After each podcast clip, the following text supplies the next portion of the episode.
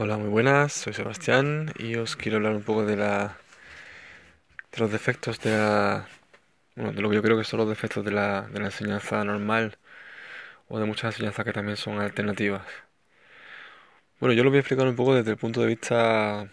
em, de los chakras también, para que un poco se entienda el porqué de lo que voy a decir. Em, bueno, yo creo que el defecto fundamental de la enseñanza hoy en día y de muchas de las que se han hecho desde hace muchos años es que no se, no se tienen en cuenta los,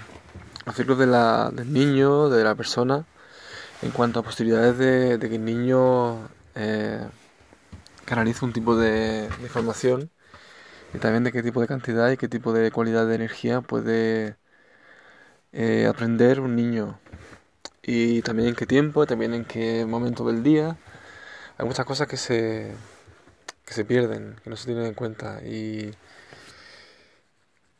bueno, como ejemplo pondré, digamos, mi, mi propio ejemplo. Es decir, no... Eh, qué mejor que hablar de, la experiencia propia, ¿no? Sea, yo no tengo una experiencia... O sea, yo no puedo, yo no puedo mirar desde el ojo del otro, solamente puedo mirar de lo que yo he experimentado y lo que también he, he aprendido de mí mismo a través de, de, sesiones, de sesiones de sanación, de conocer a gente que, que ha podido ver de cosas que yo, yo sentía, es decir, ver con, con el ojo de la mente, con el tercer ojo, y también sentir las cosas que, que yo sentía, es decir, eh, siempre, partiendo de, de, la base de que yo soy el que, el que soy responsable de mi propio proceso y que yo soy el primer em, actor de, de, mi vida. Desde ese punto de vista, eh, lo que yo he sentido en los últimos años y a través de una serie de sanaciones y de y de, reconocerme a mí mismo como, como, lo que yo soy. Eh, he aprendido de que he aprendido que cuando somos, cuando somos niños eh, en la escuela no sé también en la casa por, problemas familiares por problemas de bueno de malentendidos que hay también no en relación a lo que el niño necesita lo que el niño no necesita hay un chakra que es el chakra de eh, corona, que es el que está encima de, la cabeza. Creo que por ahí se... Eh, por ahí se canalizan todos los aspectos de la, de la vida, la vida espiritual, la vida material, la vida mental. Eh, digamos que hay una especie como de resumen de todas las cosas que uno, que uno puede, puede canalizar. En, hay diferentes eh, órdenes eh, de indios nativos, eh, que bueno, los indios lo dicen que, que son como filamentos, son como filamentos de información que, que nuestro, nuestro cuerpo energético, nuestro, nuestra aura, es capaz de asimilar y que según la persona, según su nivel espiritual, según su nivel energético, es capaz de canalizar un tipo de información o otro tipo de información. Lo que ocurre cuando uno es eh, pequeño está en un colegio y recibe, información que no, mm, que no está conectada con lo que realmente el niño necesita a nivel emocional, a nivel de, eh, de cariño, a nivel de aprendizaje intelectual, el niño como que se quema. O sea, el niño eh, se le quema ese chakra de la corona y no y no puede no puede asimilar más no, no puede asimilar las cosas y se le tacha como si fuera un niño más tonto o un niño que que va como atrasado o básicamente se le se le ignora porque se ve como que, que no avanza como los otros niños ¿no? y realmente hay mucho muchos casos de, de fracaso escolar de niños que, bueno, eh, todos los niños, todas las personas somos, somos genios en potencia y, y fracaso escolar en este caso, eh, viendo desde el punto de vista energético, espiritual, eh, para mí se basa en que, que la persona no, no se nutre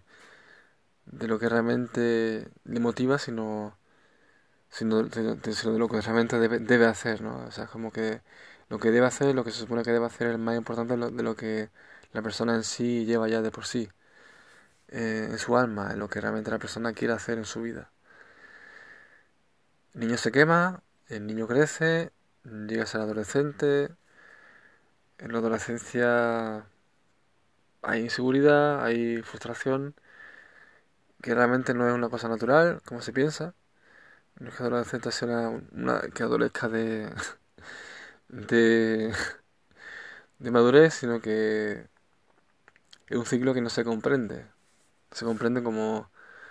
lo que realmente es. Es un paso de, niño a, de la niñez a la, adultez. Y esa transición no se, no se hace bien, porque no se comprende. Hay culturas en las que todavía se comprende muy bien la, naturaleza de, ese proceso y, y al niño se le, se le manda con su abuelo a, mm, en el bosque, está durante un año, dos años con el niño, el abuelo, y, ahí aprende a ser un hombre. Ahí aprende a conocerse, aprende todo lo que sabe el, abuelo, o el padre, o el tío, o, quien sea. Y, aprende, a integrar las energías que, están dentro de él para, para poder eh, volver y volver siendo un hombre. Volviendo, sigamos, volviendo, digamos, con esa seguridad, con esa, esa conciencia de sí mismo que,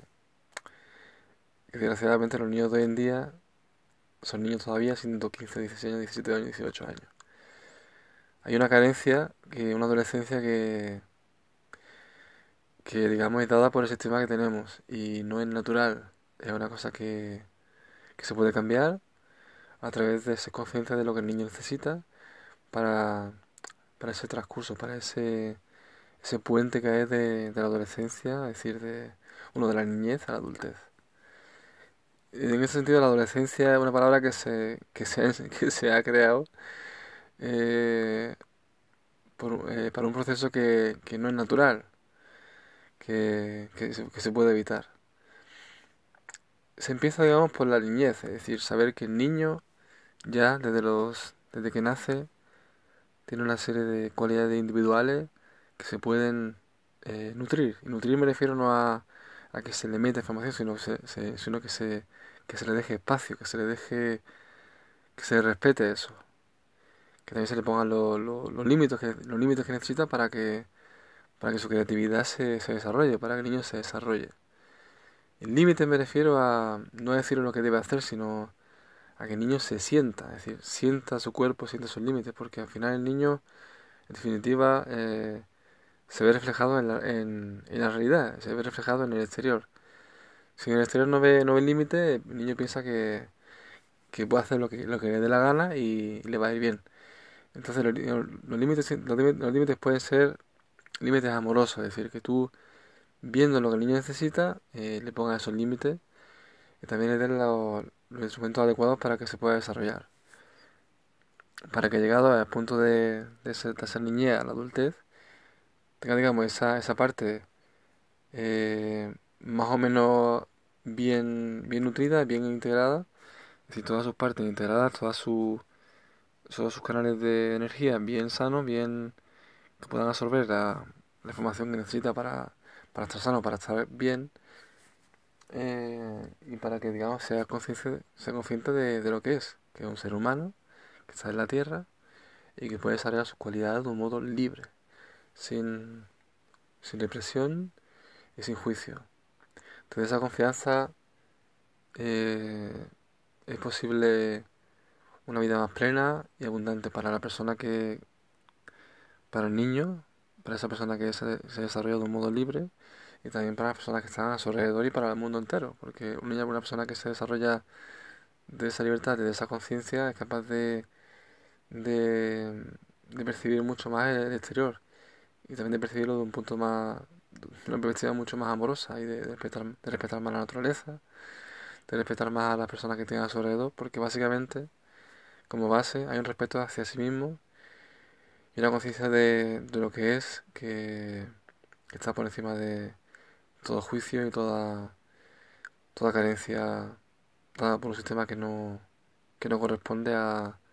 a lo que uno es por naturaleza. Bueno, aquí lo dejo y espero que,